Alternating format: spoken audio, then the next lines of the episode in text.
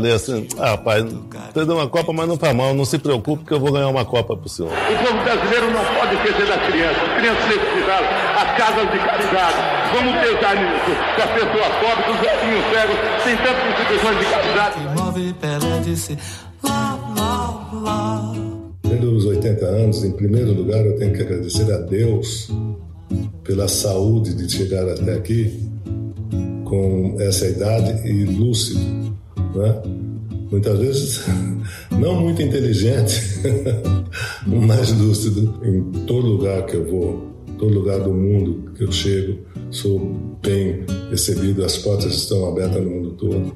E eu espero que quando eu for para o céu, que Deus me receba da mesma maneira que todo mundo me recebe hoje, né? Por causa do nosso querido futebol. Uma palavra, um drible, uma frase, um gol, a presença. O mundo inteiro sabe quem é Pelé. O que é Pelé? O que significa Pelé? Quase sinônimo de futebol, com toda a amplitude que tem o futebol para o mundo inteiro. É quase sinônimo de excelência, perfeição. Tão grande que virou adjetivo. Fulano é o Pelé da medicina. Michael Jordan é o Pelé do basquete. Quando um personagem vira, o nome dele vira adjetivo, parece ser suficiente para se mensurar a grandeza desse personagem. Ah, um dia ele escorregou, sem dúvida. Quem joga, quem vence, dribla, faz gol, um dia comete uma falta, chuta um pênalti para fora, escorrega.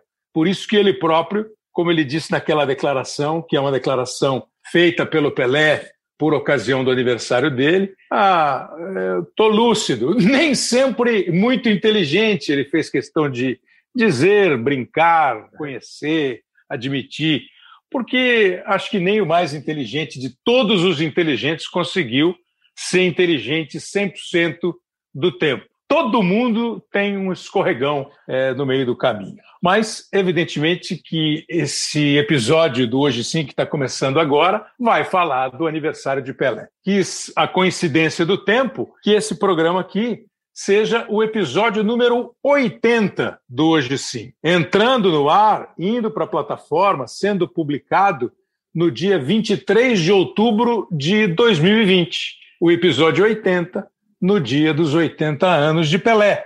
Uma coincidência que nos deixa muito felizes, porque, assim, é o que eu estou dizendo. Você pode concordar ou discordar, é, de, dessa ou daquela declaração, dessa ou daquela atitude do Edson Arantes do Nascimento. Você pode até achar que tem um, dois, três, dez, vinte jogadores que foram melhores do que o Pelé. Vai ser difícil encontrar argumentos para isso, mas argumentos sempre são possíveis de encontrar e defensáveis. E quem tem convicção deve defendê-los é, de uma maneira bem enfática mas acho que não resta muita dúvida sobre Pelé. É, o Pelé nasceu na cidade de Três Corações, como, todo mundo sabe. O pai dele, o seu Dondinho, foi jogador de futebol, mas não conseguia exatamente sustentar a família apenas jogando futebol, ainda mais depois de uma lesão que ele teve no joelho que abreviou a carreira do Dondinho. Ele foi trabalhar em Bauru, o Dondinho chegou a jogar no Atlético Mineiro, tal, foi trabalhar em Bauru, chegou a jogar no Bauru Atlético Clube, o Baque, o Baquinho, onde o Pelé começou a dar os seus chutes com camisa, uniforme, chuteira, até ter sido descoberto pelo Valdemar de Brito, levado para Santos. E aí é uma história que o mundo inteiro sabe. Hoje faz 80 anos. O personagem principal da história, é, ele nasceu em 1940 e em 56 ele já estava no Santos, estreou contra o Corinthians de Santo André, o estreou como artilheiro, fez o primeiro gol dele contra o Corinthians de Santo André, um time que já não existe mais, de Santo André, cidade do ABC Paulista. É, inclusive tem uma história muito curiosa que o goleiro que tomou o gol, Zaluá, Zaluá, o goleiro Zaluá, Zaluá apresentava um cartão de visita, oi prazer, eu sou o Zaluá, e entregava o cartão de visita, onde está escrito Zaluá, o goleiro que levou o primeiro gol do Pelé. Depois disso, numa carreira que terminou em 1974 no Santos, com uma cena memorável, inesquecível, num jogo contra a Ponte Preta. O Pelé, o Santos com a camisa listrada, o Pelé pega uma bola no meio de campo, se ajoelha bem no centro do campo, abre os braços, faz um giro para todos os setores da Vila Belmiro.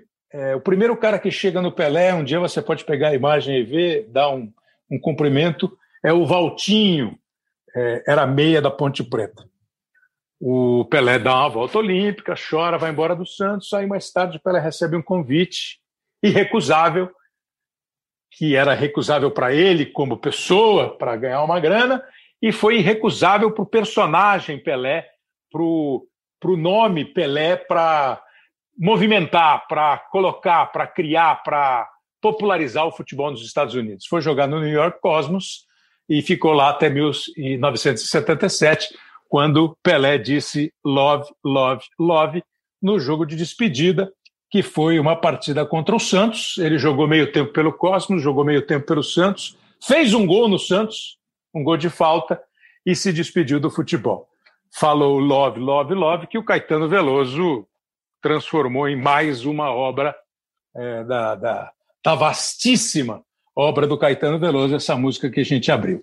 1.282 gols, 1.091 pelo Santos, 95 pela seleção brasileira, outros 64 pelo Cosmos, 32 gols em jogos é, combinados é, paulista, seleção paulista, time misto, um time, um jogo que o Santos e o Vasco jogaram juntos, seleção do Exército, seleção daqui, seleção dali, enfim, é, o Pelé foi contabilizado para o Pelé os gols que o Pelé fez em jogo para valer, seja na final da Copa do Mundo, ele fez em duas, seja em final de campeonato mundial, em final de Libertadores, em decisão de brasileiro, de paulista, ou num amistoso é, que ele tenha feito é, ao longo da sua, da sua espetacular carreira. Na, na quarta-feira, na quarta-feira, 21 de outubro, o Tostão fez a coluna dele é, na Folha de São Paulo, falando do Pelé. O Tostão foi companheiro do Pelé em 1966, na seleção brasileira, que fracassou na Copa do Mundo, a seleção bicampeã do mundo perdeu na, na primeira fase, ela foi eliminada da Copa do Mundo da Inglaterra em 66, ganhou da Bulgária, perdeu da Hungria, perdeu de Portugal e voltou para casa. E o Tostão foi titular da seleção brasileira de 70, fazendo aquela linha espetacular, Jairzinho, Gerson, Tostão, Pelé e Rivelino, além de Félix, Carlos Alberto, Brito, Piazza, Everaldo e Clodoaldo.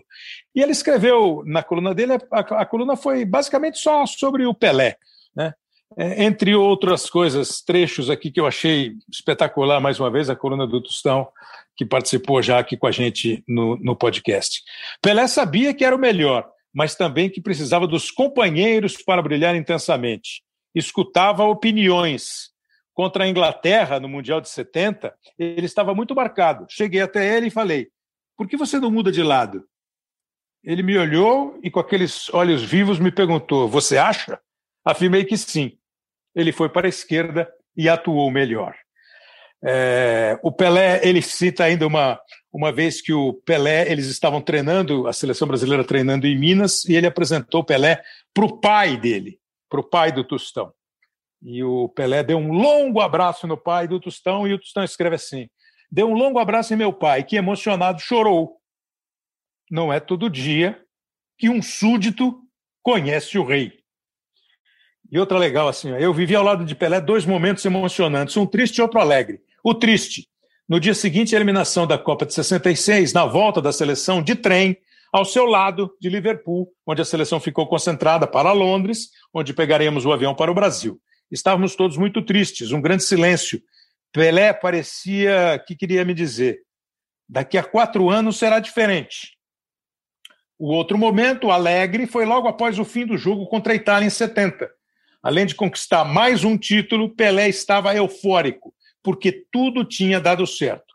O Brasil venceu, deu show, deu show, e Pelé, que antes do Mundial começava a ser criticado porque estaria em decadência, mostrou para sempre que era maior de todos os tempos. E aí no final o Tostão fala assim: é, Pelé no mais alto nível, todas as qualidades técnicas, físicas e emocionais para ser um super atacante. Ele tinha tudo isso. Por isso era o melhor. Diante das dificuldades, se tornava possesso, uma fera cutucada e enjaulada. Messi não tem as virtudes físicas e emocionais de Pelé. Cristiano Ronaldo não possui a fantasia e inventividade do Pelé.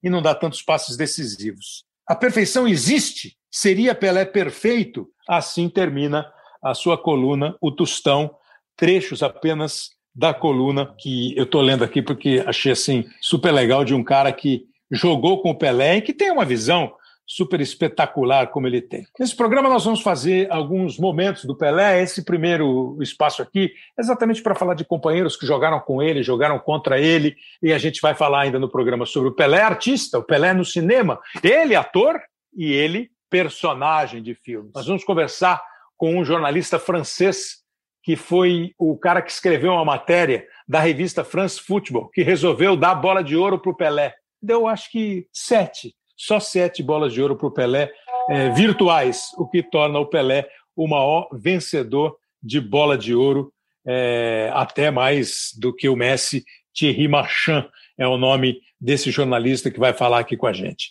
E no final nós vamos ter uma visão de um cara da geração pós-Pelé, cara que nasceu entre a despedida do Pelé no Santos e a despedida do Pelé no Cosmos. Eu queria começar com um depoimento aqui que vem lá de Santos. E todo mundo procura o Pepe quando vai falar do Santos, como vai falar do Pelé. Aquele time do Santos que tinha Gilmar, Lima, Mauro e Dalmo, Zito e Calvé. Dorval, Mengalvio, Coutinho, Pelé e Pepe. Jogar ao lado do rei, seu Pepe. Olha, o Pelé, desde que chegou na Vila Belmiro, ele mostrou que era um jogador fora de série, garoto ainda, mas jogava no meio de jogadores mais experientes, alguns até veteranos, e mostrou toda a sua categoria, um fora de série. E era, era difícil jogar ao lado dele, porque ele fazia coisas impressionantes, às vezes gols maravilhosos, passes fantásticos, dribles sensacionais. Então, um jogador totalmente diferenciado. Por isso que foi considerado o melhor do mundo. Então, é, a, a, gente aproveitou essa fase, ganhamos muitos títulos, muitas, muitas conquistas, muitas vitórias. E eu, principalmente, jogava muito mais perto do lado dele, porque eu era o ponto esquerda. Ele era o 10 e eu era o 11. Então, a gente tinha que ter assim, um entendimento muito bom e isso acontecia realmente. Falar de títulos do Santos, do número de títulos do Santos, é muito difícil, porque é muito título, né? É, mas assim, passar rapidamente, juro que eu não estou nem lendo, eu estou pensando aqui, né? O Santos foi campeão em 58, campeão paulista, e o, o, o, Santos tinha sido bicampeão paulista antes da chegada do Pelé, na chegada do Pelé. Aí foi começar a era Pelé de fato, né? O Santos campeão, o Pelé campeão com a seleção brasileira em 58, e em 58 o Santos foi campeão paulista e o Pelé fez 58 gols no Campeonato Paulista. Aí em 59 teve um super campeonato que o Palmeiras foi campeão em cima do Santos.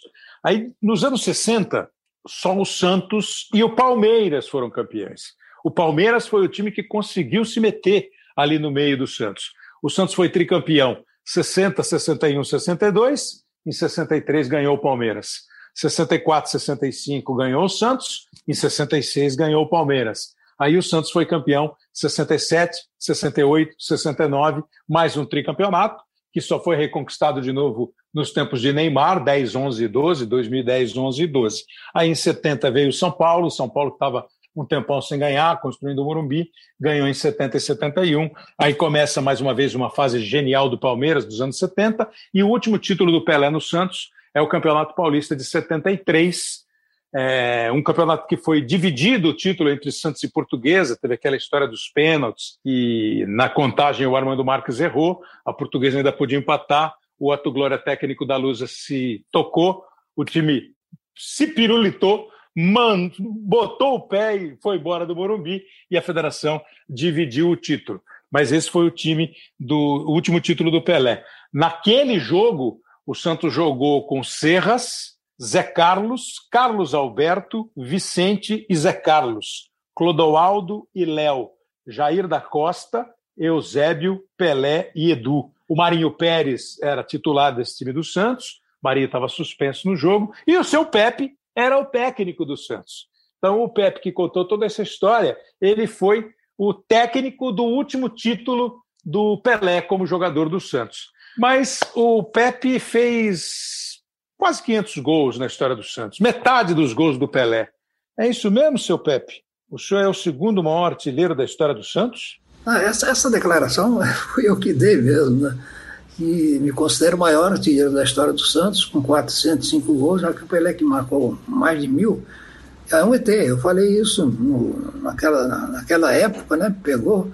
Eu falei até, seu, seu, seu dona, dona Celeste, seu Dondinho, rasgaram a fórmula, nunca, nunca mais vai aparecer nada igual. E não apareceu mesmo, e nem, nem aparece mais. Tem Messi, tem Romário, tem Maradona, Ronaldo Fenômeno, mas igual ao, ao, ao Pelé, não. Foi um jogador, o único jogador completo que eu vi. Impulsão, chute, drible, perna direita, perna esquerda, cabeça e tudo. E três vezes campeão do mundo com a seleção brasileira, em 58, em 62 e em 70.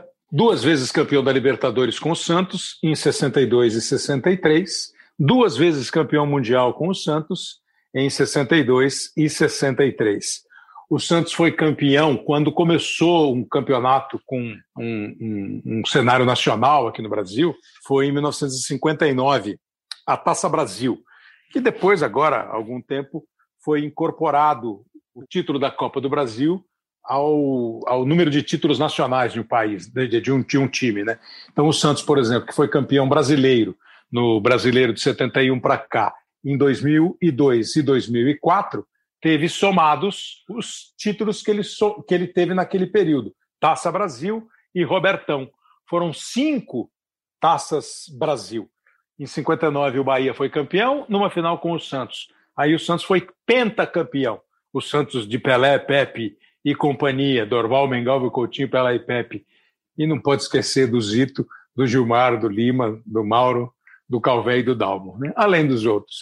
É, o Santos foi campeão em 60, 61, em 60 foi o Palmeiras, em 59 o Bahia, em 60 o Palmeiras. O Santos foi campeão em 61, 2, 3, 4 e 5. E voltou a ganhar um Robertão. Então são seis títulos, cinco da Taça Brasil, um do Robertão e mais os dois do Campeonato Brasileiro. Ou seja, desses oito títulos brasileiros que o Santos tem oficialmente nessa nova contagem, seis deles conquistados na era Pelé. Quando o Pelé parou de jogar bola, em 1974, parar de jogar bola no Santos, o, o time do Santos tinha já famoso um garoto, ainda garoto, chamado Edu, Eduardo Jonas Américo. O Edu chegou ao Santos meio dos anos 60. Em 66, com 16 anos de idade, o Edu foi convocado para a seleção brasileira e disputou a Copa do Mundo de 1966. Se o Brasil tivesse sido campeão em 66, o Edu tinha conseguido ser campeão do mundo mais novo do que o Pelé, que tinha 17 em 58 mas o Brasil não foi campeão e o Edu nem jogou. Curioso é que o Brasil levou 22 jogadores para a Copa do Mundo e dos 22, 21 entraram em campo em três partidas do Brasil. O único que não entrou em campo foi o Edu.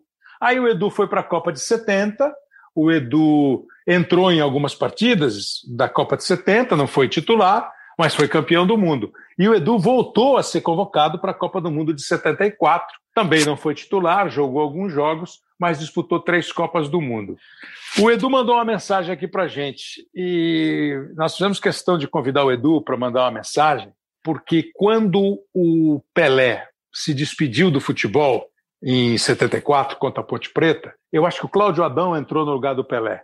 E a torcida do Santos, ao ver o Pelé se despedindo, gritou o nome do Edu. Sem ser o Edu, eu fico arrepiado. Imagina o Edu. Fala, Edu. Alô, Pelé. Alô, rei. Meus parabéns, felicidades, tudo de bom. Que Deus sempre lhe abençoe, lhe dê muita saúde, que é o principal.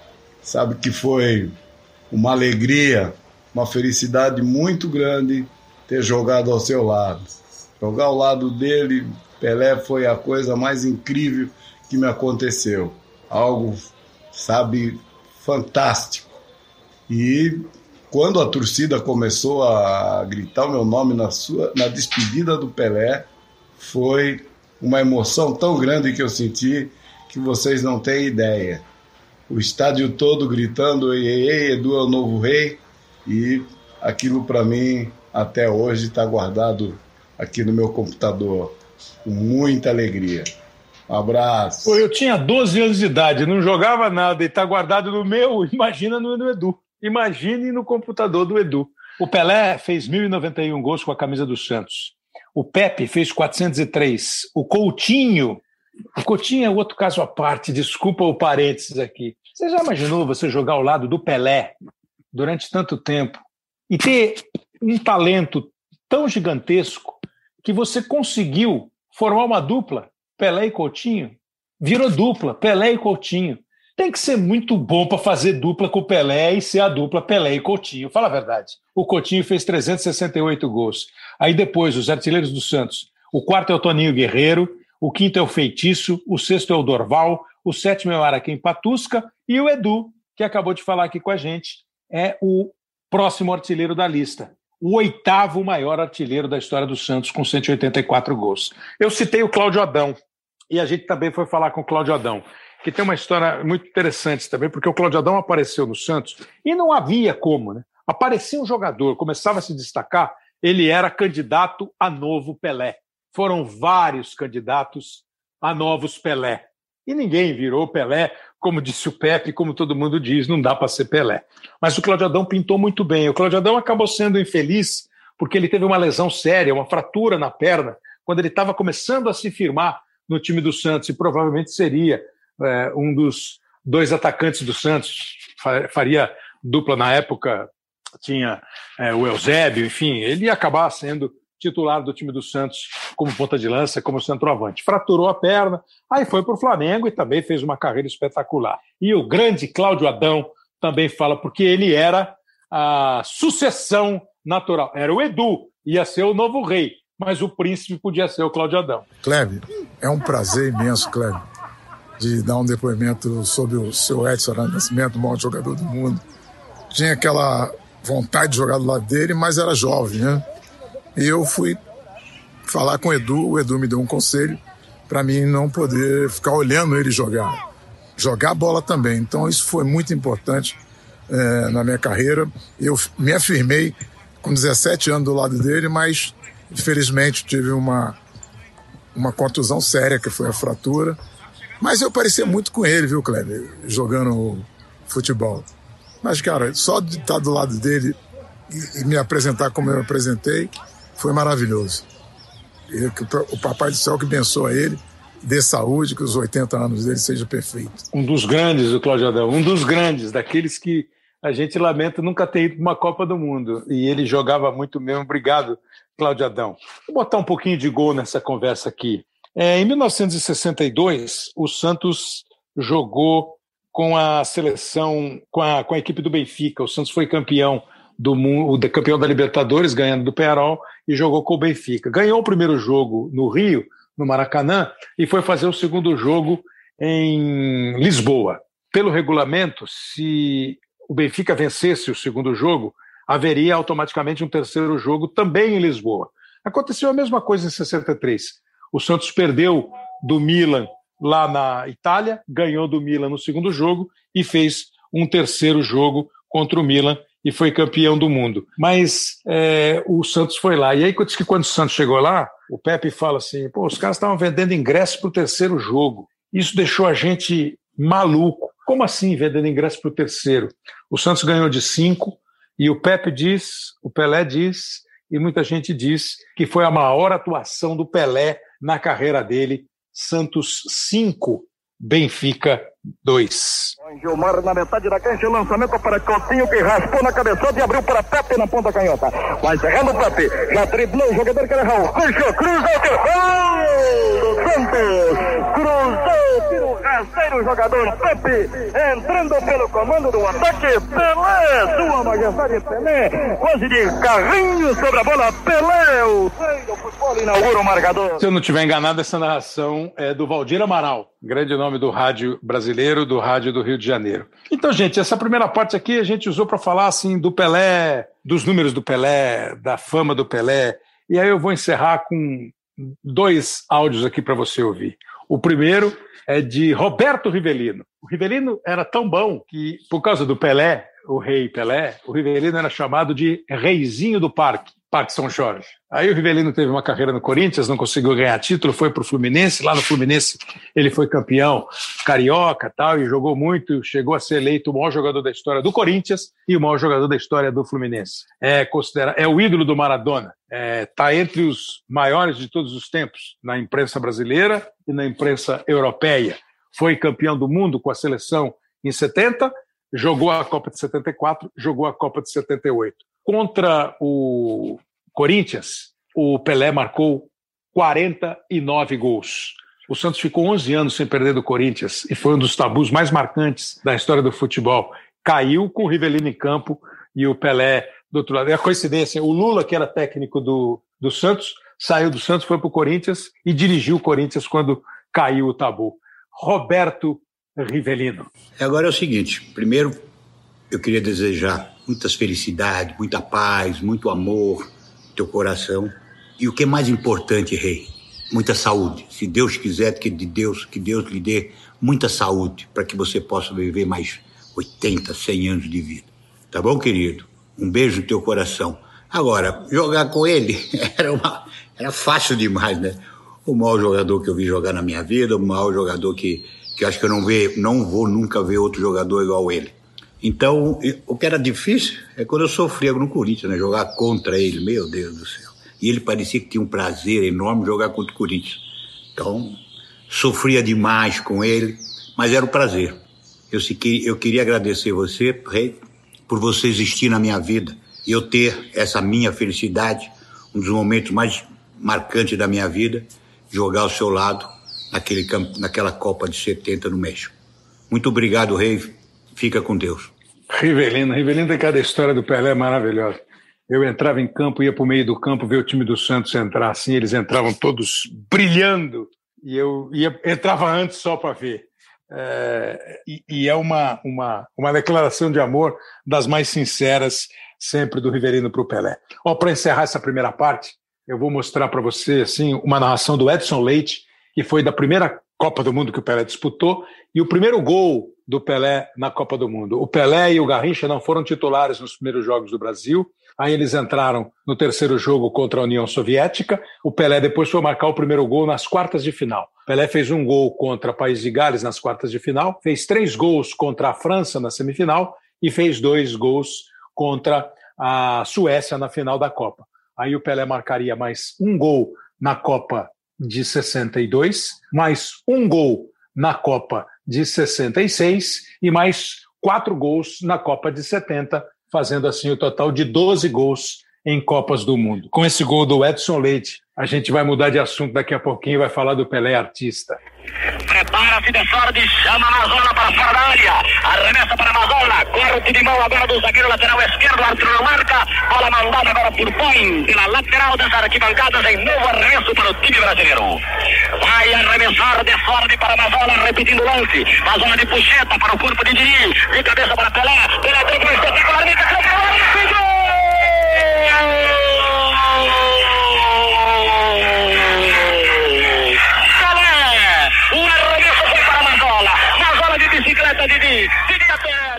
Bom, já coroado rei do futebol, naturalmente o Pelé passou a ser procurado para ser garoto propaganda, para ser símbolo de campanhas, é, para simplesmente aparecer em um evento.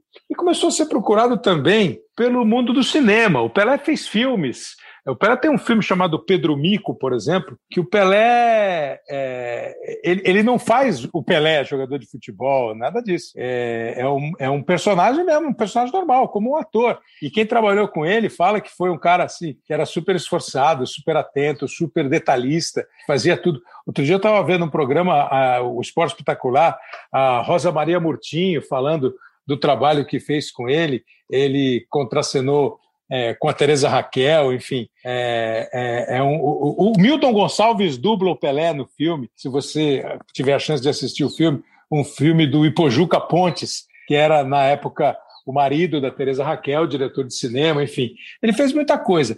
E é claro que a obra do Pelé, a obra do Pelé passou a ser é, passou a virar arte. Então tem um primeiro documentário assim que eu me lembro, Isso é Pelé.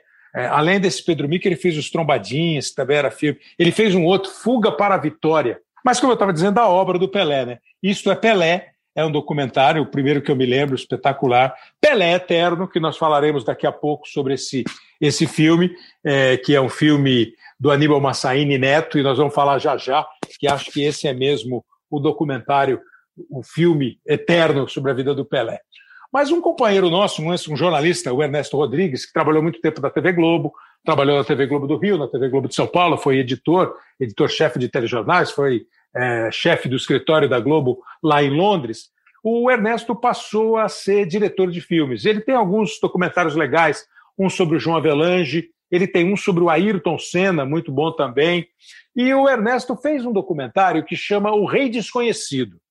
O Rei Desconhecido são imagens do Pelé em Jogos do Santos na Europa, com depoimentos, inclusive, de jornalistas europeus. Mas o primeiro papo aqui com o Ernesto é para ele falar exatamente como é que foi a sacada de fazer esse filme, pesquisar as imagens, buscar o, o, o, o tema, o Pelé, lá na Europa. Fala aí, Ernesto, como vai? Salve, Kleber Machado. É um prazer e uma honra estar participando do seu podcast. Olha, o filme do Pelé, o documentário Pelé, o Rei Desconhecido, é um filhote de um projeto maior que eu produzi alguns anos atrás e que tem o nome de O Brasil por Eles, o olhar do mundo para o esporte brasileiro. Como o próprio nome diz, o, o projeto nasce de um conceito de procurar lá fora referências que a gente não conhecia sobre nossos esportistas. E não foi surpresa que eu tenha encontrado é, em mais de 200 bancos de imagem que eu pesquisei é, muita coisa sobre futebol, muita coisa sobre seleção, muita seleção brasileira, né? Muita coisa sobre Pelé, naturalmente, né? E eu tive que fazer um esforço terrível de, de reduzir o meu meu apetite, porque, como você sabe, o preço dessas imagens é muito alto. Então, o que eu consegui acabou sendo um, um, um acervo que é muito, é até útil para quem quiser fazer pesquisas desse tipo, porque eu, eu tenho mais de 600 imagens é, registradas, tá? Eu não copiei nem comprei, que não tinha dinheiro para isso. Mas eu fiz uma seleção e eu me concentrei em 21 bancos de imagem estrangeiros, dos quais eu comprei com muito cuidado, assim, escolhendo bastante imagens bacanas, imagens históricas, imagens de preferência inéditas para nós brasileiros, né? Mas de qualquer maneira foi um trabalho fantástico. Eu também viajei e fiz entrevistas. Teve outro lado desse projeto que foi de entrevistar pessoas e também comprei fotos, bastante fotos, é, entrevistar profissionais como nós jornalistas, né? E ver o, o, o e, e, aferir assim, sem, é, sem nenhum tipo de influência brasileira, né? O, o, a opinião deles sobre não só sobre o Pelé como sobre os outros os esportistas brasileiros. Então foi sensacional. Esse projeto é muito legal mesmo, como ele disse, é, é o projeto de é, saber do Brasil, é, ter um pouco mais de, de uma visão sobre o Brasil a partir de olhos estrangeiros. E vale a pena você ver. É, tá, o Globoplay tem esse filme, Pelé, o Rei Desconhecido. Porque, como o Ernesto disse, e agora ele conta para gente, ele foi lá ouvir. Eu me lembro de jornalista português, francês, italiano, acho que até um alemão, enfim.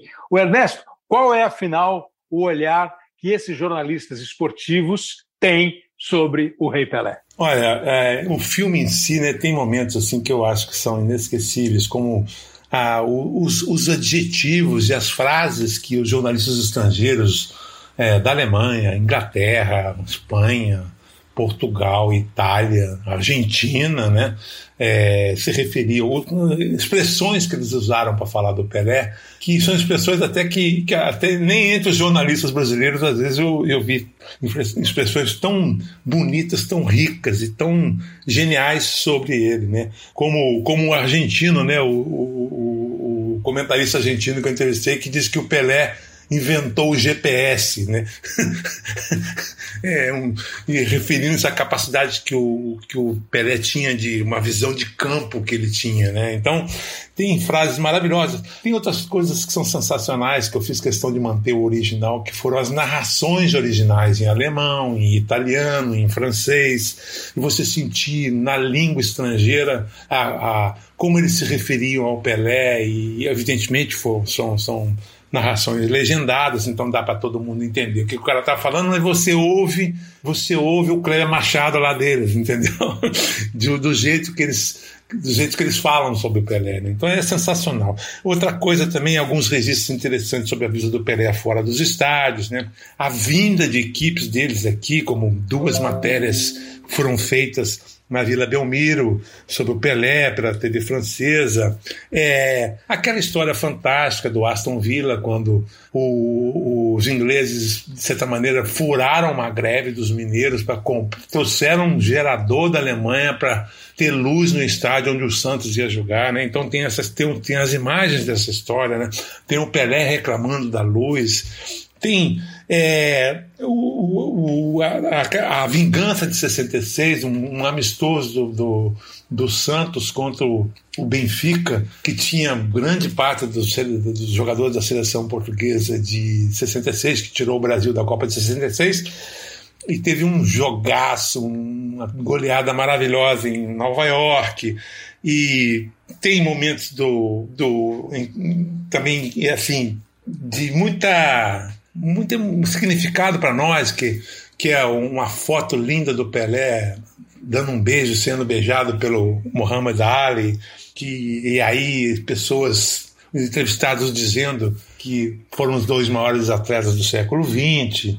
Então, eu, assim, é uma delícia, né? É, é, o lado bom é, como eu te disse, são os dois lados bons do documentário. Né? De um lado, você vê algumas imagens que você nunca viu, é, obviamente eu não tinha pretensão de, de, de, abarcar tudo que existe sobre o Pelé, porque talvez o Pelé tenha sido umas pessoas, uma das pessoas mais filmadas e fotografadas do século XX. É, eu não tinha pretensão de resumir ou de esgotar esse assunto, mas tem algumas pílulas deliciosas e tem os nossos colegas jornalistas falando de, do Pelé de uma maneira que nós nunca poderíamos imaginar que eles falariam, entendeu?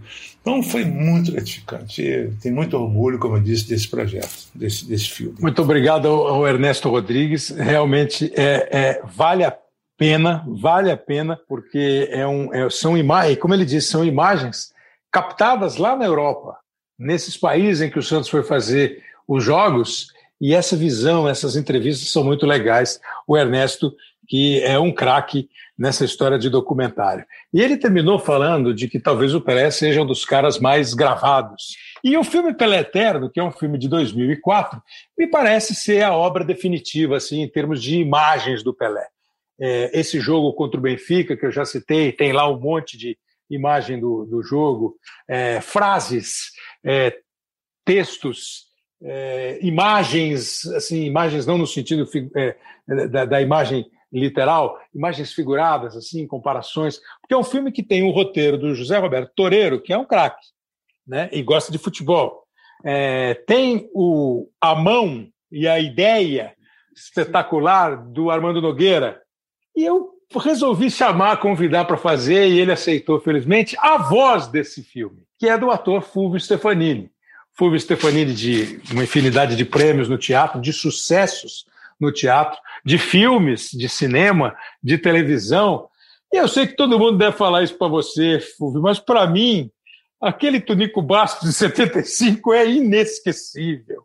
O Tunico, o, tu, o Tunico Bastos é, é o seu gol de Pelé para mim, Fulvio. Obrigado é, por estar aqui com a gente, Fulvio. É, é verdade. Foi um momento especialíssimo na minha carreira, né?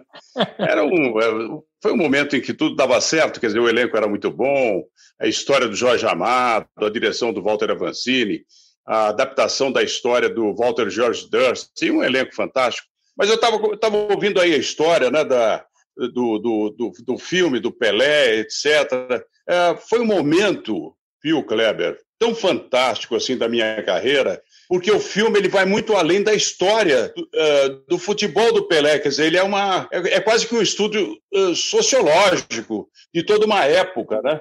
E o Pelé representou tudo isso. Eu me lembro da primeira vez que eu vi o Pelé. É, são essas intuições que a gente tem pela vida.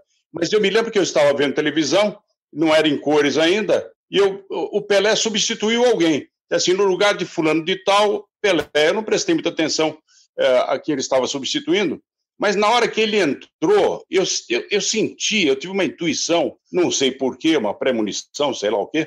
Quando eu vi o Pelé entrando, eu falei assim: eu tenho a sensação de que este cara vai jogar tanto, tanto, e não deu outra. Já nesse jogo, que eu não lembro nem contra que time era, né? Ele, ele, é, mas nossa, mas ele arrasou completamente e não parou nunca mais. Ver o, o Pelé jogar era uma festa para os olhos. Eu, inclusive, para você ter uma ideia, eu sou palmeirense, a minha família toda é palmeirense, tudo mais e tal. Mas eu nunca vi o Pelé jogando contra o Palmeiras como se fosse um adversário. Eu, eu via o Pelé como um grande espetáculo de futebol sempre, pela genialidade, pela criatividade. Ele era um deus no campo. Ele tinha uma, ele tinha uma presença tão incrivelmente carismática que você não conseguia deixar de olhar o Pelé em campo. Ele levantava o, o braço para pedir um passe, uma coisa assim, etc. Você não perdia um lance do Pelé, porque você acompanhava. Parecia que ele tinha uma, parecia que a gente tinha uma câmera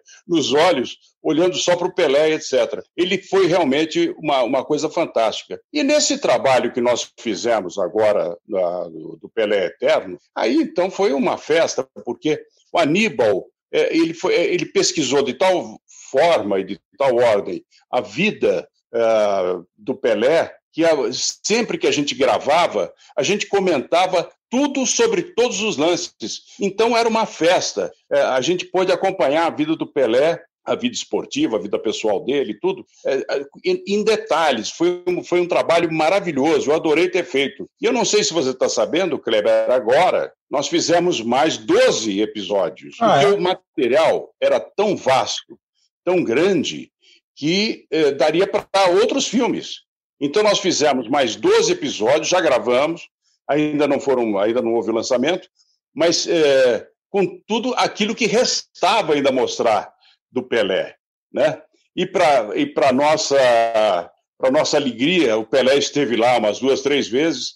É, e ele e quando ele chegava parava a gravação e a gente não gravava mais aquele dia porque era a tarde inteira. é, isso, é, pô, isso é legal, quer dizer, com o material que não foi utilizado no longa, você, o, o vai fazer 12 episódios, evidentemente menores do que as, os 120 minutos do filme, para a gente ver um pouco mais de Pelé. Você falou que você é palmeirense, o Fulvio é contemporâneo do Pelé, está ali com a idade é, regulando com a do Pelé.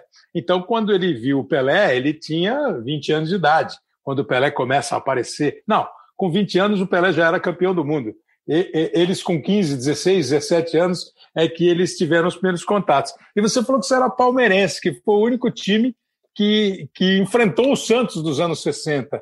E isso é que é legal, né, Fúvio? Será que é, é, o, o, torcedor normal de futebol não é muito por aí? Será que é porque você é um artista de, de, de sangue, coração e alma que você via naquele adversário uma garantia de espetáculo? Olha, eu, eu, é, eu acho que isso não, não era uma coisa só minha, não. Eu vi uma. Você deve saber disso, você, obviamente, é bem mais jovem que eu, mas é, eu vi, por exemplo, um jogo do, do, do, do Santos com o Botafogo no Maracanã, em que o Pelé acabou com o jogo. Acabou uhum. com o jogo. E ele foi aplaudido pelo Maracanã inteiro, pela torcida do Botafogo em pé, uhum. aplaudindo o Pelé.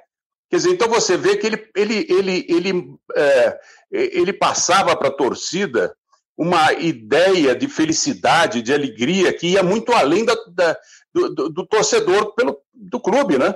Quer dizer, é. você torce pelo seu clube, mas você vê o Pelé está acima disso, né? Isso aconteceu no mundo inteiro. Você vê que quando ele ia jogar, quando ele, quando ele em todas as seleções que ele, que ele jogou e todos os, todos os espetáculos que ele deu por esse mundo afora, etc., todo, todo mundo aplaudia o Pelé como se o Pelé fosse uma verdadeira entidade. Ele estava acima, de, acima da, da disputa esportiva. Eu não sei se você concorda com isso, mas ah, é como eu sentia, né? É, é, como eu sempre senti. É um sujeito. O Pelé é uma pessoa especialíssima, é uma, é uma coisa. Uh, uh, ele, ele, ele é o brasileiro mais famoso do mundo, não é à toa. Ele foi o atleta do século, né? assim, ah, mas jogando futebol, é o mais famoso, mas ele ia muito além do esporte, eu acho. É. Você né? tem razão. É, você, a grande você, característica do, dele, né? Não, você tem razão. Você me fez lembrar agora, outro dia eu estava assistindo, na época que o futebol parou, agora, por causa da pandemia, é, todo mundo recorreu a jogos antigos, né?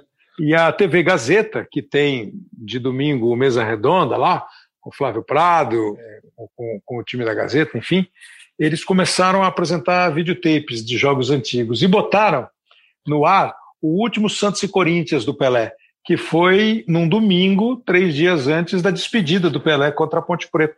E o Pelé se machucou no jogo até, ele saiu ainda no primeiro tempo. Aí você falou isso, de um personagem que não tem essa de adversário, rival, você vai lá para ver e aplaudir, e até a derrota tem uma dor diferente. Antes do jogo, Fúvio, a, a, torcida do Corinthians, uma das principais torcidas do Corinthians, o representante dela, o presidente dela, dentro do campo, entregou uma placa, um troféu, uma homenagem ao Pelé e falou: Olha, a gente sofreu muito com você. É, você fez 49 gols no Corinthians, o Corinthians ficou 11 anos sem ganhar do Santos, mas está aqui o troféu, porque você é o Pelé, você merece. Pô, achei tão bonito isso. Estou falando de 74. Mudou um pouco o mundo, mas acho que os grandes personagens ainda têm essa magia. É, eu acho também. Eu acho que os grandes, as grandes personalidades, as grandes, essas figuras, de uma certa forma, elas contribuem para mudar o mundo para melhor. E o uhum. mundo, o, o mundo é, é, não é tão, o, o mundo é uma é, é meio complicado. O ser humano é meio complicado. Mas existem figuras que conseguem, através da sua criatividade, do seu talento, da sua sensibilidade, da sua grande generosidade, mudar as pessoas, né? Então, essa, o uhum. Pelé, eu acho que é uma, uma dessas pessoas, sem dúvida nenhuma. Eu acho que são figuras, e, e não só ele, existem figuras públicas que fizeram o mundo mudar e o mundo avançar de alguma forma. O ser humano ele procura trazer o mundo para baixo. É, Mas as é. figuras conseguem segurar, conseguem é, é, dar, pelo menos fazer com que a gente ainda é, enxergue uma luz no, no, fundo do túnel, né? Como é que o Aníbal chegou em você? Porque eu acho que foi uma sacada legal. Você podia ter. É, o que o Fúvio, além de um ator espetacular, produtor de teatro, autor de teatro, o Fúvio tem uma voz sensacional, né? É, como é que eles chegaram? Porque eles podiam, eles podiam ter pegado um, um locutor, podiam ter pegado um locutor esportivo, podiam ter pegado o Cid Moreira, mas eles pegaram um ator para fazer a narração. Eu achei a ideia assim espetacular. Como é que eles chegaram em você? É, a, história, você... a história é mais ou menos assim. Bom, o Aníbal era meu amigo já há muito tempo, eu conheci muito o pai dele, inclusive, né, o Oswaldo Massaini, né? E, e, o Aníbal eu conheci menino, praticamente, né? E, o, e, e aconteceu mais ou menos assim: o, o Aníbal criou o filme, né? Aliás, o filme tem uma, tem uma qualidade fantástica, né? Ele, ele criou o filme, etc. Ele precisava de um, de um narrador, né? É mais do que o, o, o locutor, mais do que aquele locutor convencional, um narrador mesmo, né? E ele estava um pouco em dúvida quem convidar, quem fazer, etc. Tá? E aí ele conversou. É, a história é curiosa porque tinha um, um produtor de jingles é, comerciais, etc., e, e, que era maestro também, que era o Viché. Uhum. E o uhum. Viché tinha um estúdio de gravação e tal, e, e era amigo, muito amigo do, do infelizmente o Viché já se foi, mas era muito amigo do, do Aníbal. E eu gravava muita coisa com o Viché, eu fazia a voz da Balduco e, e outras coisas. Fazia, e, e, o, e o Viché gostava muito de gravar comigo. Ele dizia assim: você não, você não faz a locução, você faz uma interpretação daquilo Exato. que a gente quer ter e tal, então é legal. Uma vez o Aníbal conversando com o Viché, o Viché falou assim: por que, que você não fala com o Fúvio? E o, e o Aníbal disse assim: puxa, é mesmo. Isso é história, o Aníbal me contou essa história. Puxa, como é que eu não lembrei do Fulvio? Eu vou telefonar para ele agora. E telefonou, nós conversamos, acertamos tudo tal, e, e acabou dando certo, né? Porque ele Legal. queria justamente um narrador que fizesse aquilo não convencionalmente com aquela locução, com aquela melodia do locutor, né? Mas que, fiz, que contasse aquela história. E foi assim que a gente fez. Foi um trabalho que, é, difícil, foi um trabalho é, é que deu bastante. Não, foi, foi trabalhoso, digamos assim. Né? Claro. Né? Porque, é, porque a gente trabalhou durante muito tempo. O Aníbal ficava no estúdio e, e, a gente conversava muito. E tinha uma coisa também curiosa, que é a seguinte: o texto do, do Armando Nogueira, o texto que era fantástico, né? O, o, o Armando Nogueira era um grande cronista esportivo, um grande comentarista, tudo, e era um poeta do futebol, Sim. né? Do esporte de um modo geral. O Armando era, ele tinha uma sensibilidade fantástica. E o texto dele era maravilhoso, né? É maravilhoso. E aí mas às vezes faltava uma palavrinha para uh, acertar aquele tempo dentro do tempo da imagem, ou às vezes passava um pouquinho. Então nós tivemos o trabalho de fazer isso no estúdio, né? às vezes de cortar uma, uma coisinha, uma palavrinha, mas sem tirar o sentido, se, se, mantendo aquele, aquela, aquele ritmo, aquela melodia que o, que o Armando criou. Né? Então foi uma coisa que deu muito trabalho mas foi muito, muito, muito satisfatório. Foi, deu uma, uma foi uma, uma, uma, delícia fazer esse trabalho, viu, Kleber? Por curiosidade, claro que, claro que você não. Porque às vezes, quando você vai gravar alguma coisa, você vai gravar, por exemplo, gols da rodada, você pode gravar vendo os gols e faz a gravação. É, eu, quando fazia o Globo Esporte, cansei de ler texto já vendo as imagens. Você, naturalmente, pelo tamanho, pela, pelo tempo de produção, você ia lendo como só, só lendo, você está gravando e depois o que eles vão editar. É, é, é, vinha na tua, ima na tua cabeça alguma imagem? Eles te faziam. Imagem? É, eu imagino que sim, claro. Você pegou um texto e foi lendo, mas os caras te davam algum briefing, ó, essa imagem é mais ou menos assim. Não, porque isso é legal, Fulvio. É, você lembra da Avenida Brasil, a novela, naturalmente, né? Sim, o, claro. o, o, uma vez, eles, eles, pô, eu tive a, a honra de ter sido convidado para narrar um gol do Tufão. Ah, o do, do, do, Murilo Benício, né? É, é, aí eu fui, nós, nós fomos lá para Uberlândia e eles fizeram um, um Maracanã, assim, que o Maracanã estava fechado, e tinha uma molecada jogando bola e alguns lances eles faziam ali, você narrava. Mas depois o cara falava assim para mim: Ó, oh, agora é um gol assim, o Tufão vai pegar a bola, vai driblar um, vai tocar na direita e a bola vai para fora. Aí eu começava, né? Bola com o Tufão, joga na esquerda, o drible feito, cruzamento e a bola vai para fora. Pô, agora é o gol do Tufão, o gol do título, o gol de falta. Aí você imaginava o gol de falta. Como é que foi? Eles te passaram alguma imagem? Eles te falaram alguma coisa? Você tinha na cabeça algumas daquelas imagens que você estava lendo, além do teu talento de interpretar um texto? Olha, não tinha a imagem, mas tinha a, toda a informação do Aníbal que o, o Aníbal fez um trabalho de pesquisa maravilhoso. Então ele sabia lance por lance, ele sabia tudo, tudo, tudo sobre todas as jogadas, sobre todos os jogadores que participaram daquela jogada, sobre tudo que aconteceu naquele momento. Ele sabia tudo. Então a gente conversava sobre isso, ele me passava, né? E eu ficava, eu, eu criava uma imagem sobre aquilo. Alguns gols eu até lembro, mas enfim, eu criava uma ima a imagem que o Aníbal passava para mim, e o Aníbal, ele era tão, é, tão uh, rigoroso com ele mesmo, que ele sabia exatamente o, o tempo de cada, cada jogada, de cada sequência, é, ele sabia exatamente, ele falava assim, aqui nós temos tantos segundos, não podemos passar, porque senão entra na outra imagem, não, não pode, ou vice-versa, temos que chegar até o fim, porque já começa outra imagem. Ele sabia tudo. Então, esse trabalho foi minucioso e foi, e foi é, preciso, né? transformou o filme numa, numa, numa obra de precisão, inclusive, de timing, de tudo. Né? Maravilhoso. É, maravilhoso. É, na, na, na quinta-feira, né, esse, o podcast está entrando no ar dia 23 de outubro é, o, o número 80 do podcast e o 80 anos de Pelé. É, e na quinta-feira, 22, o Juca que foi fez a coluna dele, é, o título é Rei Pelé 80. E aí ele falou: pesquise no Google frases sobre Pelé. Aqui é só uma pequena amostra. Eu vou dar só algumas aqui. Ó. Você falou do Armando Nogueira, né? que foi nosso, nosso diretor, nosso mestre e amigo, é, a partir dele já ter mudado de função. E essa você acha que fala no filme. Se Pelé não tivesse nascido gente, teria nascido bola. Né?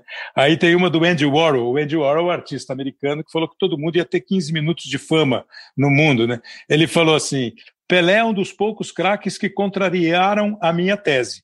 Em vez de 15 minutos, ele terá 15 séculos de cena, de fama. 15 séculos de fama. É, qual, qual a diferença entre mim e Pelé? É simples. Eu fui craque e ele, gênio, disse o Leônidas da Silva. O Pasolini, você falou de cinema italiano, né? Pasolini falou assim: no momento em que a bola chega aos pés de Pelé, o futebol se transforma em poesia. É, frase maravilhosa. É, é, é frase uma maravilhosa. maravilha, né? É uma, é uma é. imagem perfeita, né? É, é então, o, Burg, o Burgnini, zagueiro da Itália na Copa de 70. Eu pensei. Você já viu essa? Você já ouviu essa frase? Não. Ele falou Não. assim: o Burgnini, o zagueiro da Itália, foi marcar o Pelé na final da Copa de 70. Aí diz o Burgnini: Eu pensei, ele é feito de carne e osso como eu. Eu me enganei. eu me enganei. eu me enganei. E, e tem uma, uma, do Over assim, que é maravilhosa. O, o, a bola é o cachorro do Pelé. É, pô. A melhor Não, amiga. É, é Eu a bola. da frase do Vinícius, né? Que o, o, o É, uísque é o o uísque é cachorro o melhor- engarrafado. engarrafado, melhor amigo. da- O, o, o Overath, meio alemão, fala assim: senti medo, um terrível medo, quando vi aqueles olhos. Pareciam olhos de um animal selvagem, olhos que soltavam fogo. É, tem uma maravilhosa do, do jornal Sunday Times de, da Inglaterra. Como se soletra Pelé?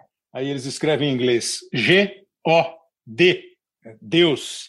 Né? Meu Deus, Espetacular.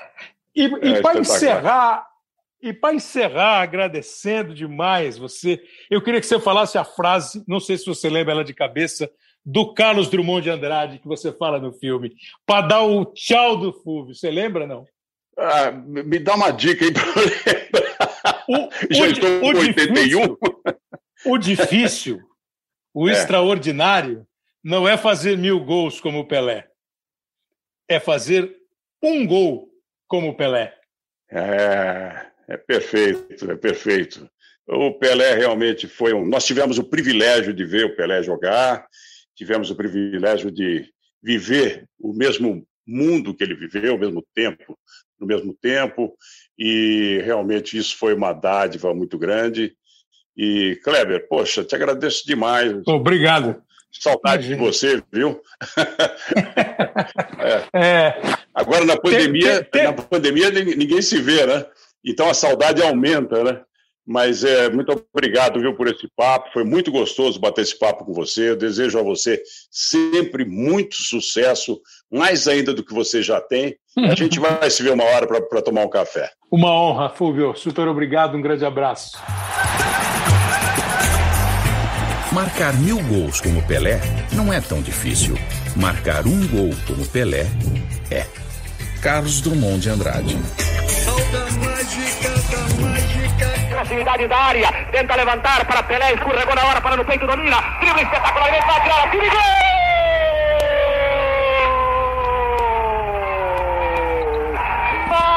Magistral gol de Pelé, dentro da área! É, difícil é fazer um gol como Pelé. Esse, narrado pelo Edson Leite, foi o terceiro gol do Brasil contra a Suécia. Ele mata no peito, dá o chapéu e faz o gol. A revista francesa France Football é uma das mais importantes do mundo. E em 1956, ela passou a dar um prêmio para o melhor jogador da Europa, é, a Bola de Ouro. Em 1956, a Bola de Ouro foi dada para o Stanley Matthews, histórico jogador inglês, e em 56 jogava no Blackpool, da Inglaterra também. E esse, esse prêmio ficou tão, tão famoso que aí a FIFA começou a distribuir também o seu prêmio de melhor do mundo, né? A FIFA começou ali nos anos, nos anos 90, e houve até um período em que os prêmios foram entregues simultaneamente. É, entre 2010 e 2015, a, a, a, FIFA e a France Football fizeram uma parceria, então é, o prêmio começou a chamar FIFA Ballon d'Or, quer dizer, FIFA Bola de Ouro. Aí depois eles desfizeram a parceria, agora a FIFA entrega o prêmio dele e a France Football entrega a bola de ouro. E eu tenho assim uma honra espetacular de ser o jornalista brasileiro que vota. Foi por acaso, eu jogava a bola com o francês e o francês, o Pierre, falou assim: pô, quer, quer, quer participar? Eu falei, claro que quero, e estou até hoje participando. É, é, é, um show, é um, assim, uma honra enorme. Então, assim, é, só votavam jornalistas europeus. Aí, nesse período que o Pierre foi falar comigo, eles passaram a aumentar o colégio eleitoral e fazer a votação para jornalistas de outros países, de outros continentes. E, inclusive, é, possibilitar voto em jogadores é, que não são que não atuam na Europa. Por exemplo, numa das primeiras votações, a, a revista oferece uma lista de jogadores e aí você escolhe de 1 a 5. É, numa das listas estava o Rogério, por exemplo, o Rogério Ceni, né, jogando no São Paulo.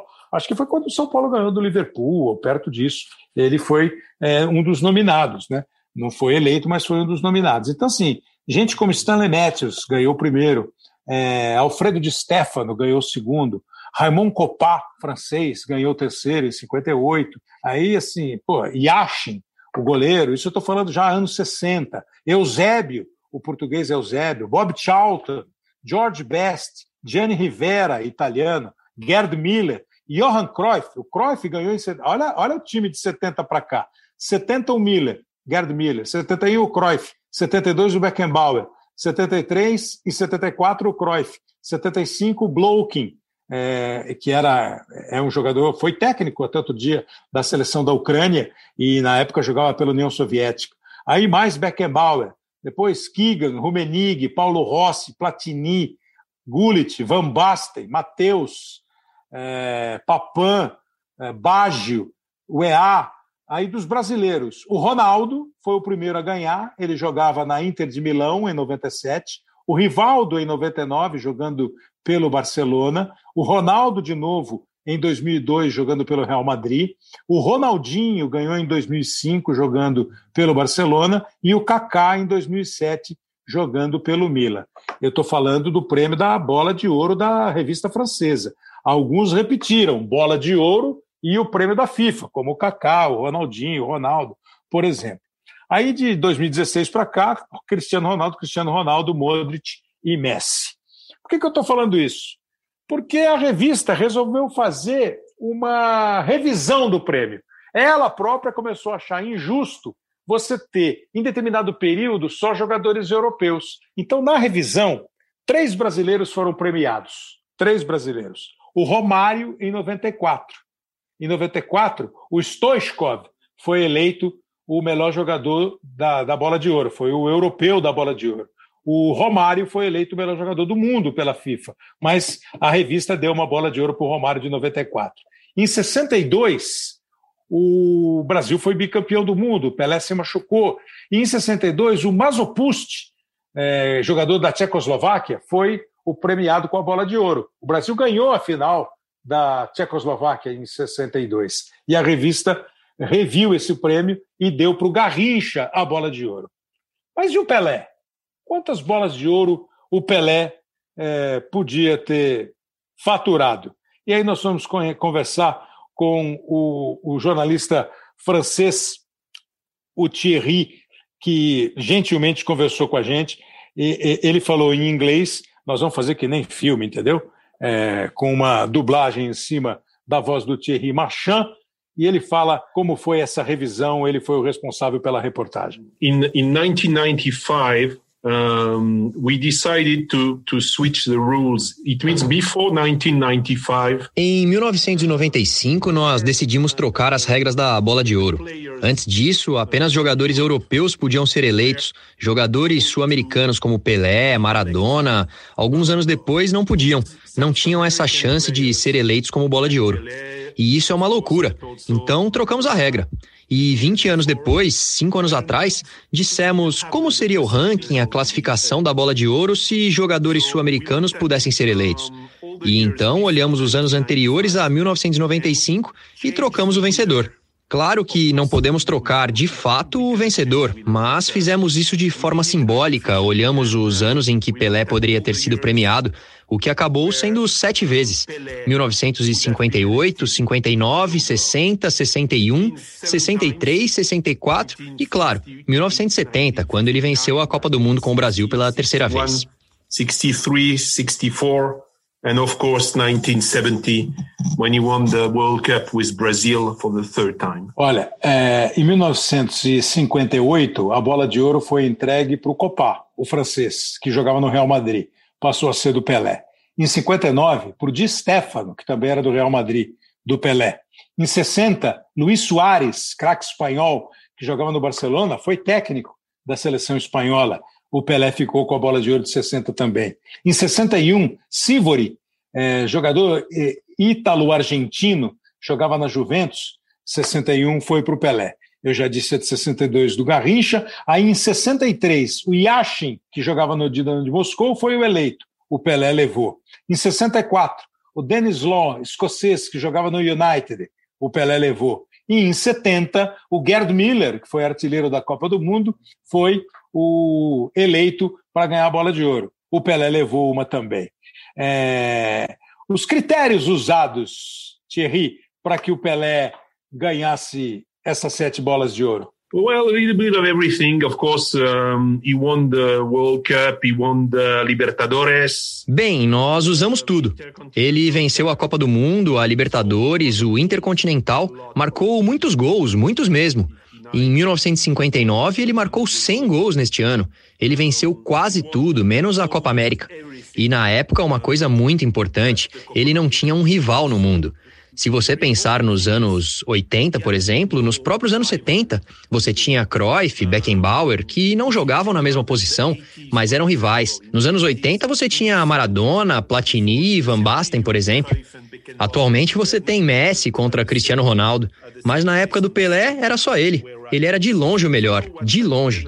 Porque Di Stefano estava indo para o final da carreira. Já Cruyff estava no auge no final de 60. Do final da década de 50 até o final da década de 60, o Pelé era o melhor disparado. Isso ajudou bastante na hora de decidir dar a ele estas sete bolas de ouro. Pelé was by far the best and all by himself. So it helps to to to to win if he would have been able to to win seven Ballon d'Or. É, sete bolas de ouro.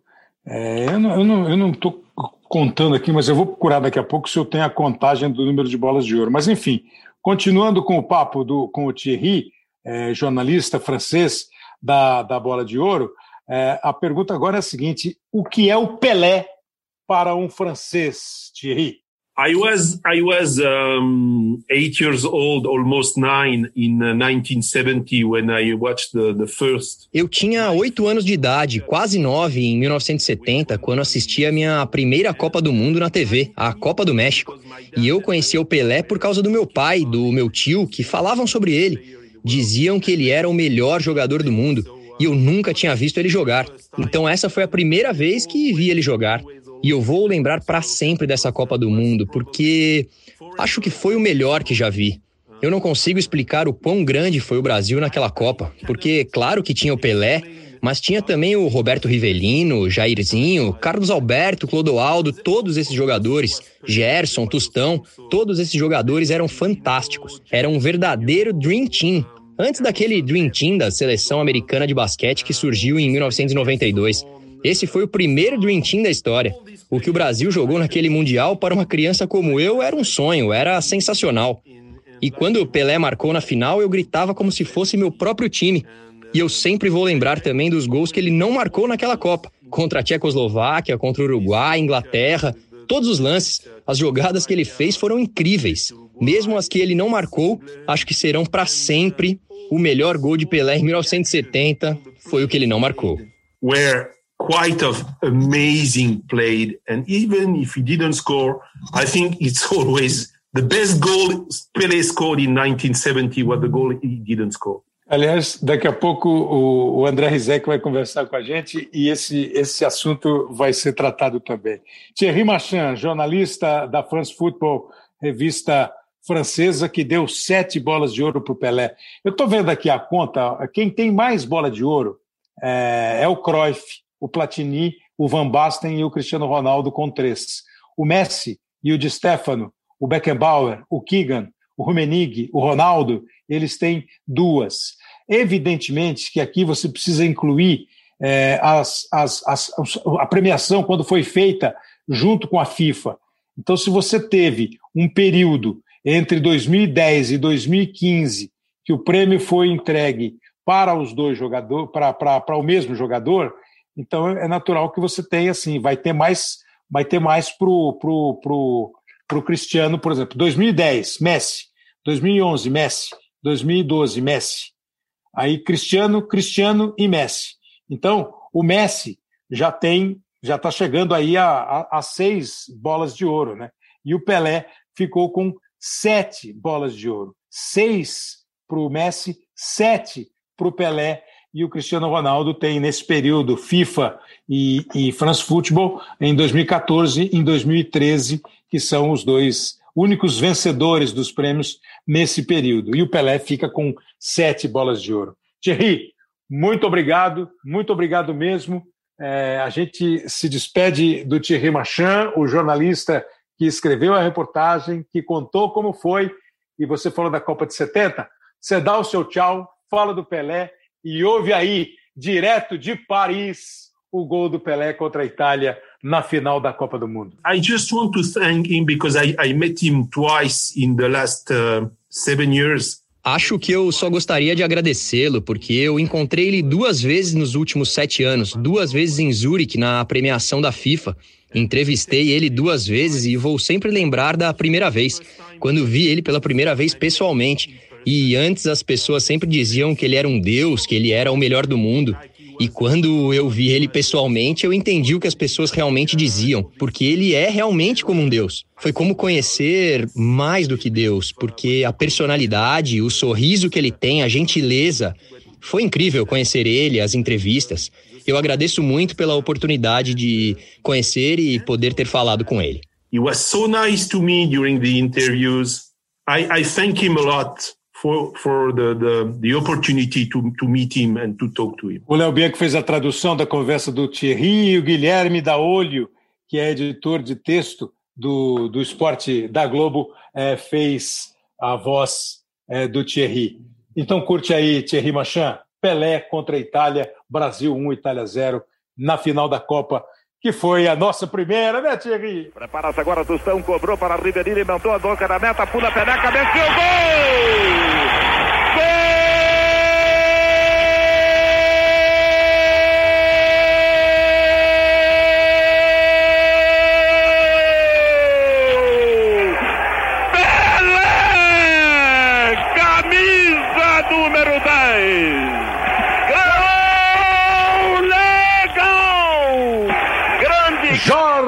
Jorge Cury narrando com aquele gol legal do Mário Viana, Brasil e Itália, Copa de Setembro. Subiu lá em cima e foi implacável a sua testada.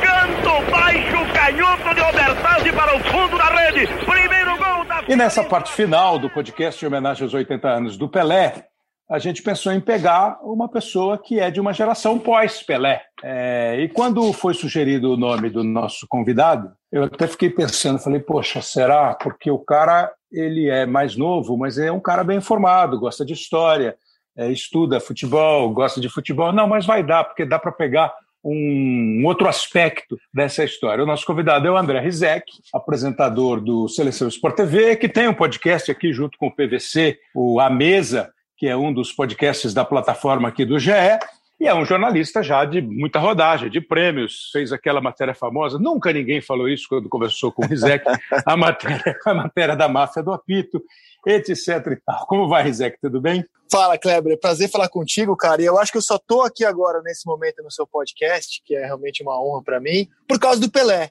Se não fosse o Pelé, não sei se eu teria não. me apaixonado é, por futebol da maneira como eu me apaixonei e, consequentemente, teria virado um jornalista é, da área de esportes. Não é nenhuma é, inconfidência, não é nenhuma indelicadeza perguntar quantos anos você tem, que ano você nasceu, mais especificamente, que ano você nasceu? Eu nasci em 75, E uh, o meu pai é de Santos, minha fa a família do meu pai é de Santos. Ah, é? E, e, meu pai conheceu minha mãe em Santos.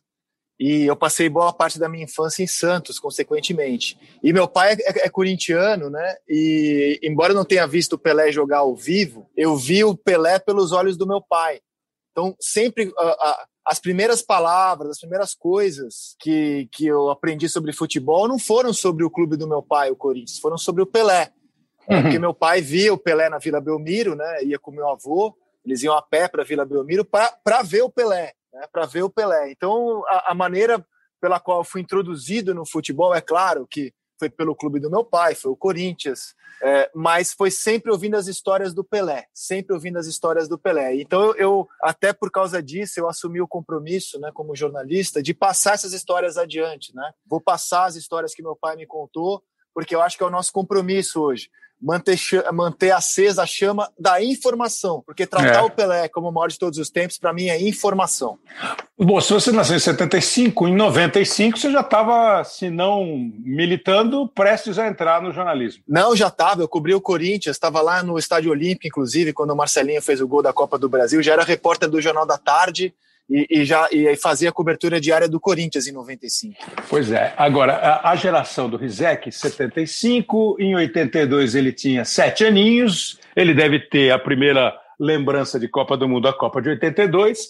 Então não é um equívoco dizer que você é da geração Zico, da geração Maradona, né? Total, da geração 82, total, da, da, daquele meio campo fantástico, Falcão, Cerezo, Sócrates e Zico, total geração 82. Falcão estava conversando com ele ontem, ele falou assim: o Pelé só não foi melhor, estava falando na brincadeira, gente. O Pelé só não foi melhor porque ele foi dirigido por mim como técnico só uma vez. e quando o Pelé fez 50 anos, né, é, em 1990, o Falcão era o técnico da seleção brasileira, teve aquele amistoso Brasil é, né? Acho que foi Brasil Itália lá no campo do Milan.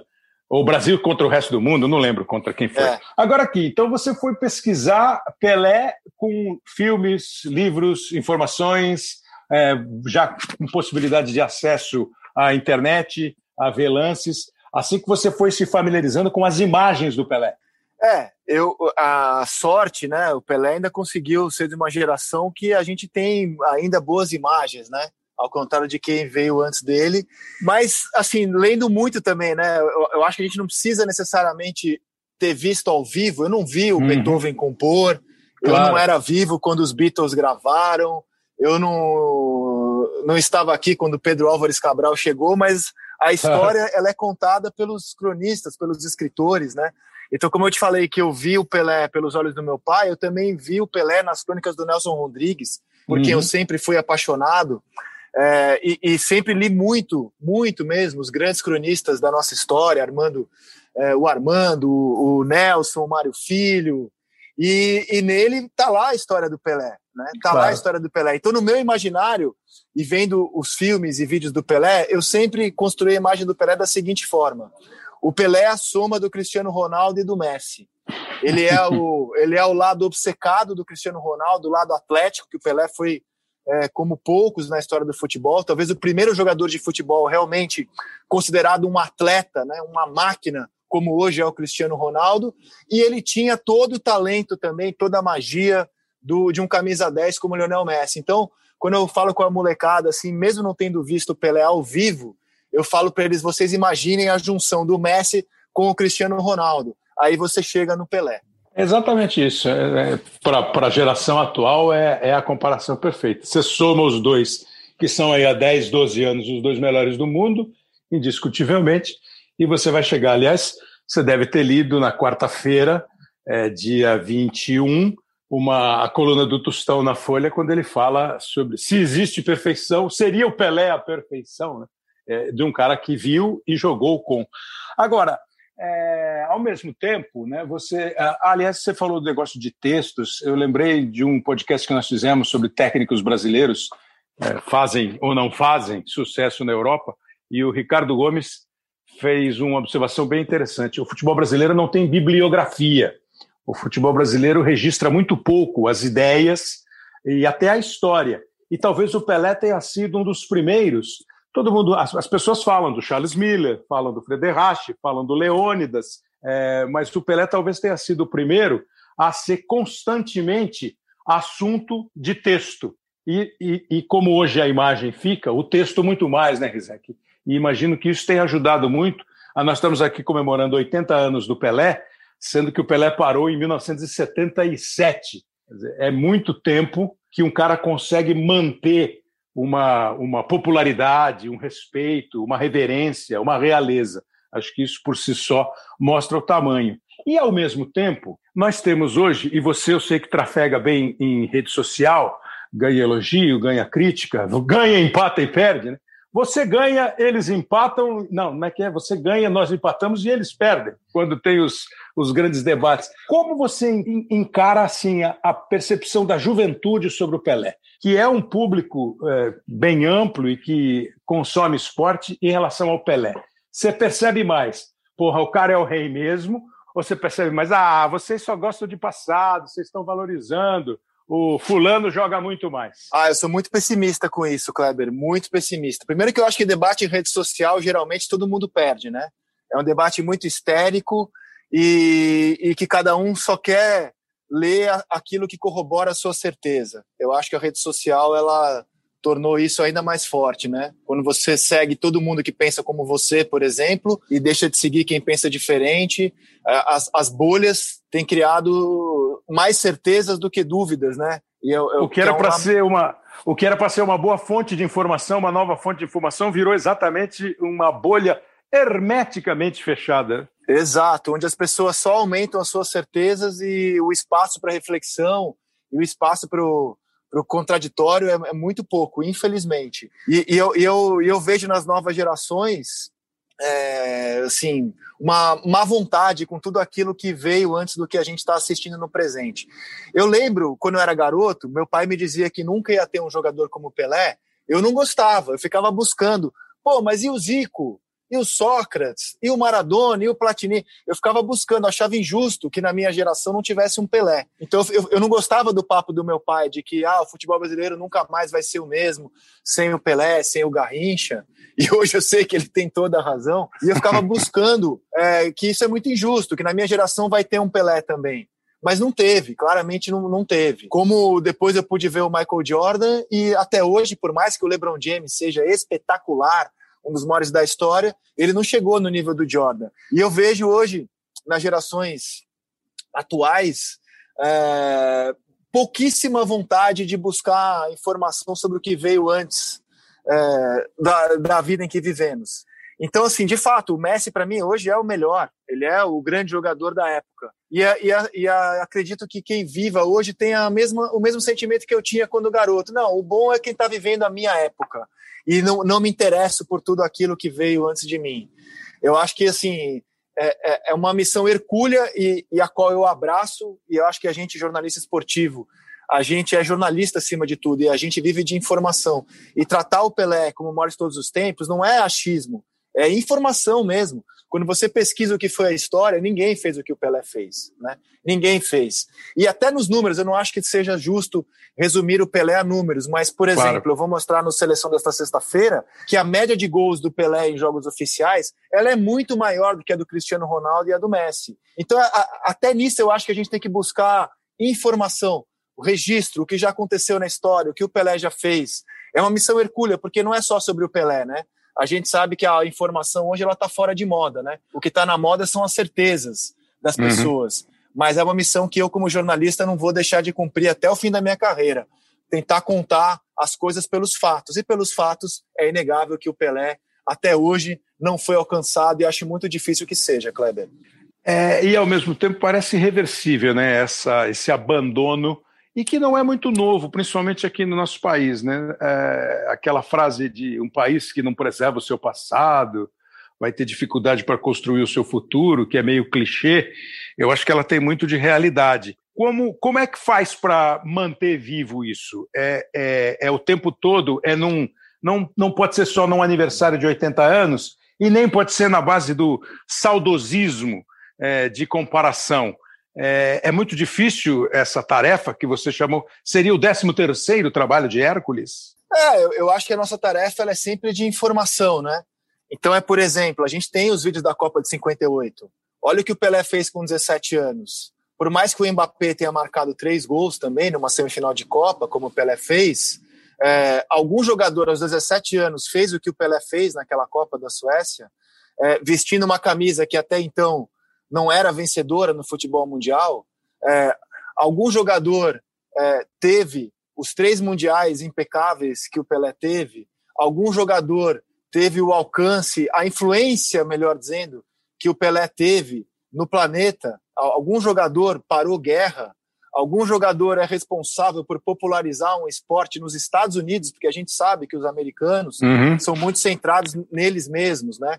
É, alguém teve esse poder de chegar nos Estados Unidos e mostrar uma coisa nova para eles, uma coisa que não era da terra deles e tornar aquilo é, popular. É, algum jogador já fez o que o Pelé fez? Não, não fez. Então, assim, a gente tem muita informação para dar. E, e, sobre média de gols, eu acho muito interessante, porque quando a gente fala, ah, mas o Pelé não. O, Pelé fez mais de mil gols em muitos amistosos, né, em muitas excursões. Então tá, vamos discutir jogos oficiais, vamos ver as médias do Messi, do Cristiano Ronaldo, do Pelé. Vamos tratar então esse assunto é como, como as pessoas gostam hoje. Então, vamos trazer números. Também é. na média de gols eles não chegam no Pelé. Eu, eu, acho que a gente tem fatos. E eu gosto muito da história de 58, porque é, é, um, é um ano mágico na história do Brasil, né? É o ano em que o João Gilberto faz o Chega de Saudade. Isso. E é o ano em que o Brasil ganha a Copa da Suécia. Tem um documentário maravilhoso sobre 58 e gosto muito de ler o que o Nelson Rodrigues escrevia à época.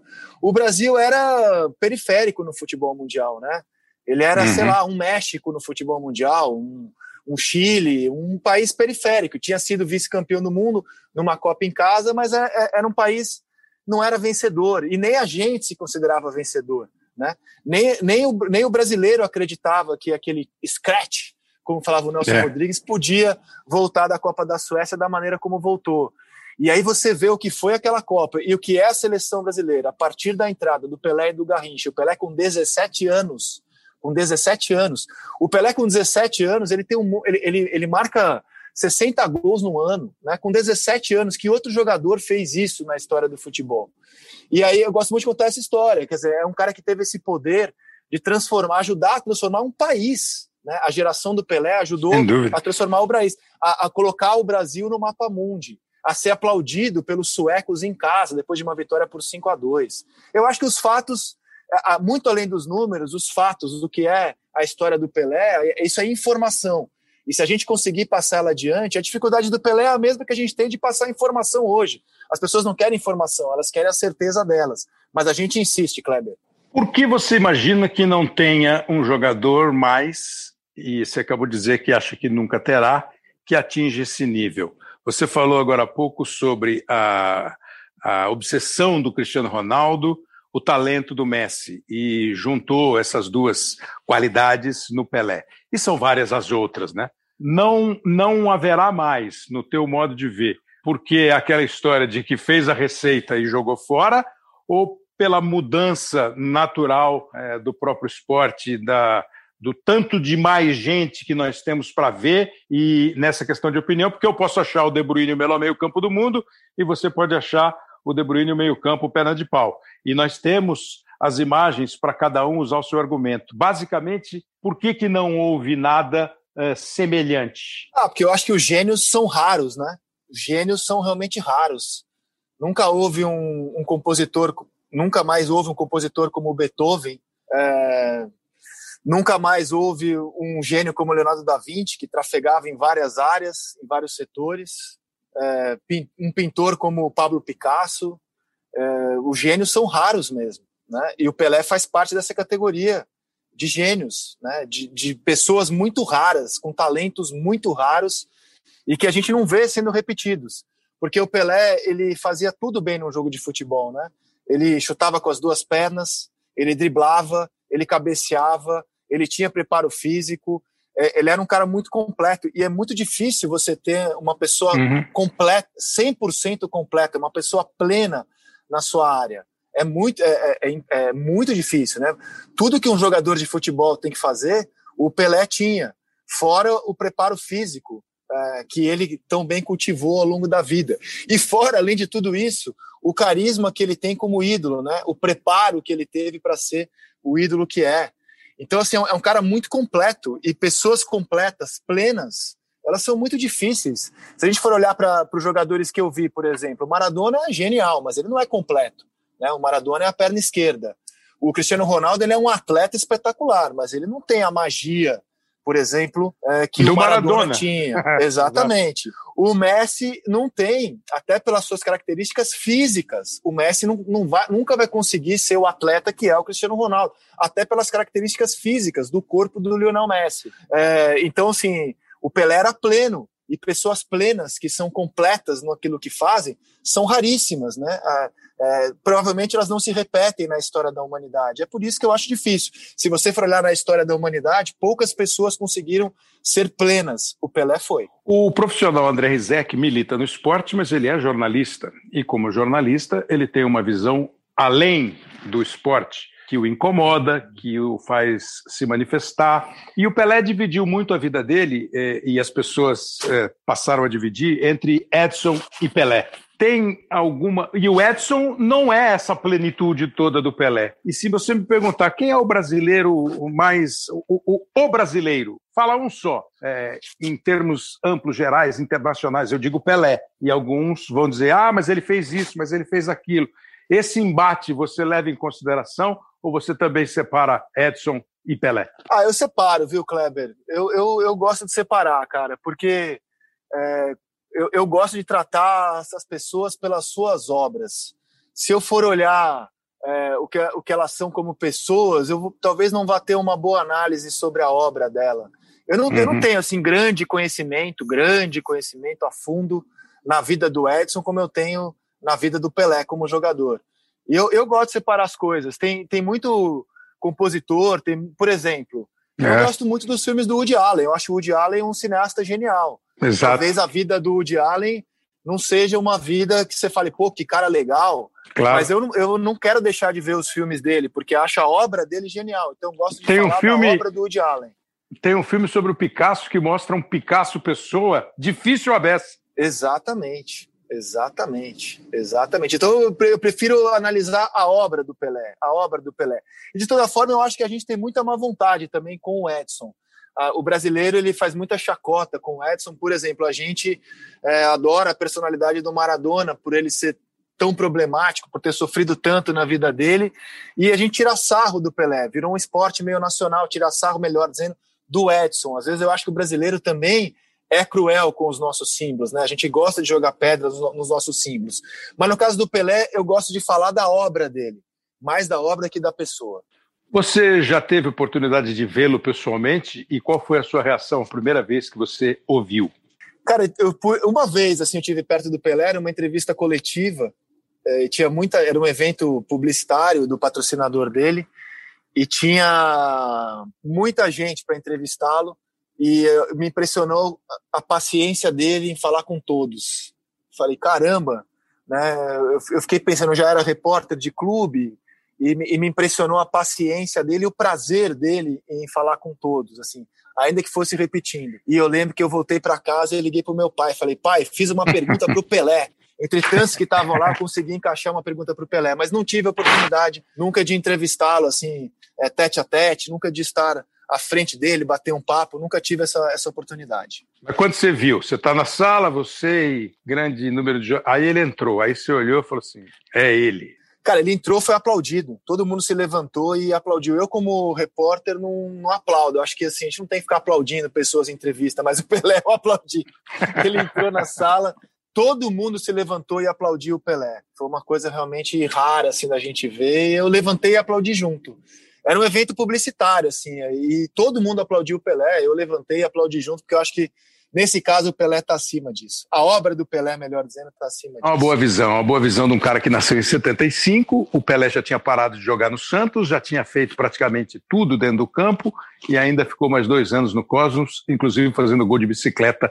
E o Rizek foi esse, esse, esse representante da geração pós-Pelé e representou bem a geração, inclusive para os caras mais novos, para os caras que são da geração de 90, da geração do Messi, da geração do Cristiano Ronaldo, entenderem como não é nenhum problema você valorizar o que já foi feito, até para você ter um parâmetro do que estão fazendo nesse instante. Se fosse escolher, agradecendo já a tua presença, lembrando sempre que ele faz o, o podcast à mesa, toda sexta, né? Entra no ar. Não, duas vezes por semana. Segu né? é, segunda e sexta, segunda e sexta. Se, segunda e sexta, o Seleção Sport TV toda, toda tarde, começa uma da tarde no Sport TV. Aí, pra, agradecendo muito, André, pra, um, um lance para ilustrar, para encerrar, você fala assim, pô, quando eu penso em Pelé, eu penso em tal jogada, em tal lance, em tal gol, é, em tal música, para encerrar com uma ilustração André Rizequiana. Olha, Cleber, não consigo escolher um só, mas o que me veio de sopetão agora, já que você Esse. perguntou, por incrível que pareça, é um gol perdido, cara. O gol perdido contra o Uruguai. Aquele drible espetacular e o gol perdido contra o Uruguai. E eu acho que até isso faz do Pelé um gigante, porque é, eu não conheço nenhum outro jogador ou nenhum outro atleta de esporte coletivo cujos gols que ele não fez tenham sido tanto assunto quanto os gols que ele fez, né? A gente não fala, por exemplo, pô, aquela cesta que o Michael Jordan perdeu foi incrível, né? Aquele gol que o Maradona não fez, aquele, aquela cabeçada do Cristiano Ronaldo para fora, mas a gente fala, até nisso o Pelé é inigualável. A gente fala até hoje dos lances do Pelé que não resultaram em gol. E, e, acho que é uma bonita homenagem. É, lembrar de um lance que não terminou em gol, mas que foi eternizado até em livro, né? Tem um livro do escritor Sérgio Rodrigues chamado O Drible, que é sobre esse lance do Pelé contra o Uruguai na Copa de 70. Eu vou ficar com esse lance, Kleber. Valeu, Rizek. Obrigado. Valeu, Kleber. E até essa sexta-feira, quando você estará no A Mesa, hein? Te aguardo. Grande abraço, Kleber. Vai de novo, Pelé, atenção, no quarto gol aí!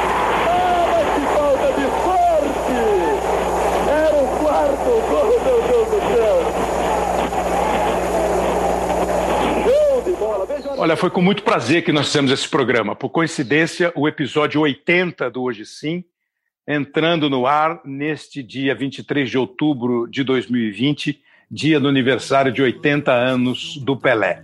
Pelé, para mim, é o cara, independentemente de outras coisas. O Rafael Barros e o André Amaral são coordenadores da plataforma de podcasts do GE. O Leonardo Bianchi fez mais uma vez o trabalho de produção e edição do podcast, que nós homenageamos os 80 anos do rei. Vida longa ao rei. E muitas vezes as declarações do Pelé, as opiniões do Pelé foram ditas e contestadas.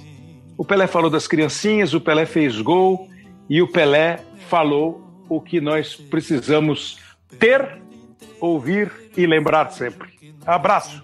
Pelé love,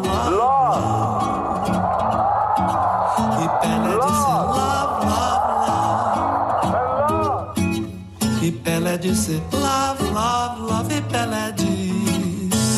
E Pelé. E Pelé. E Pelé disse love, love, love.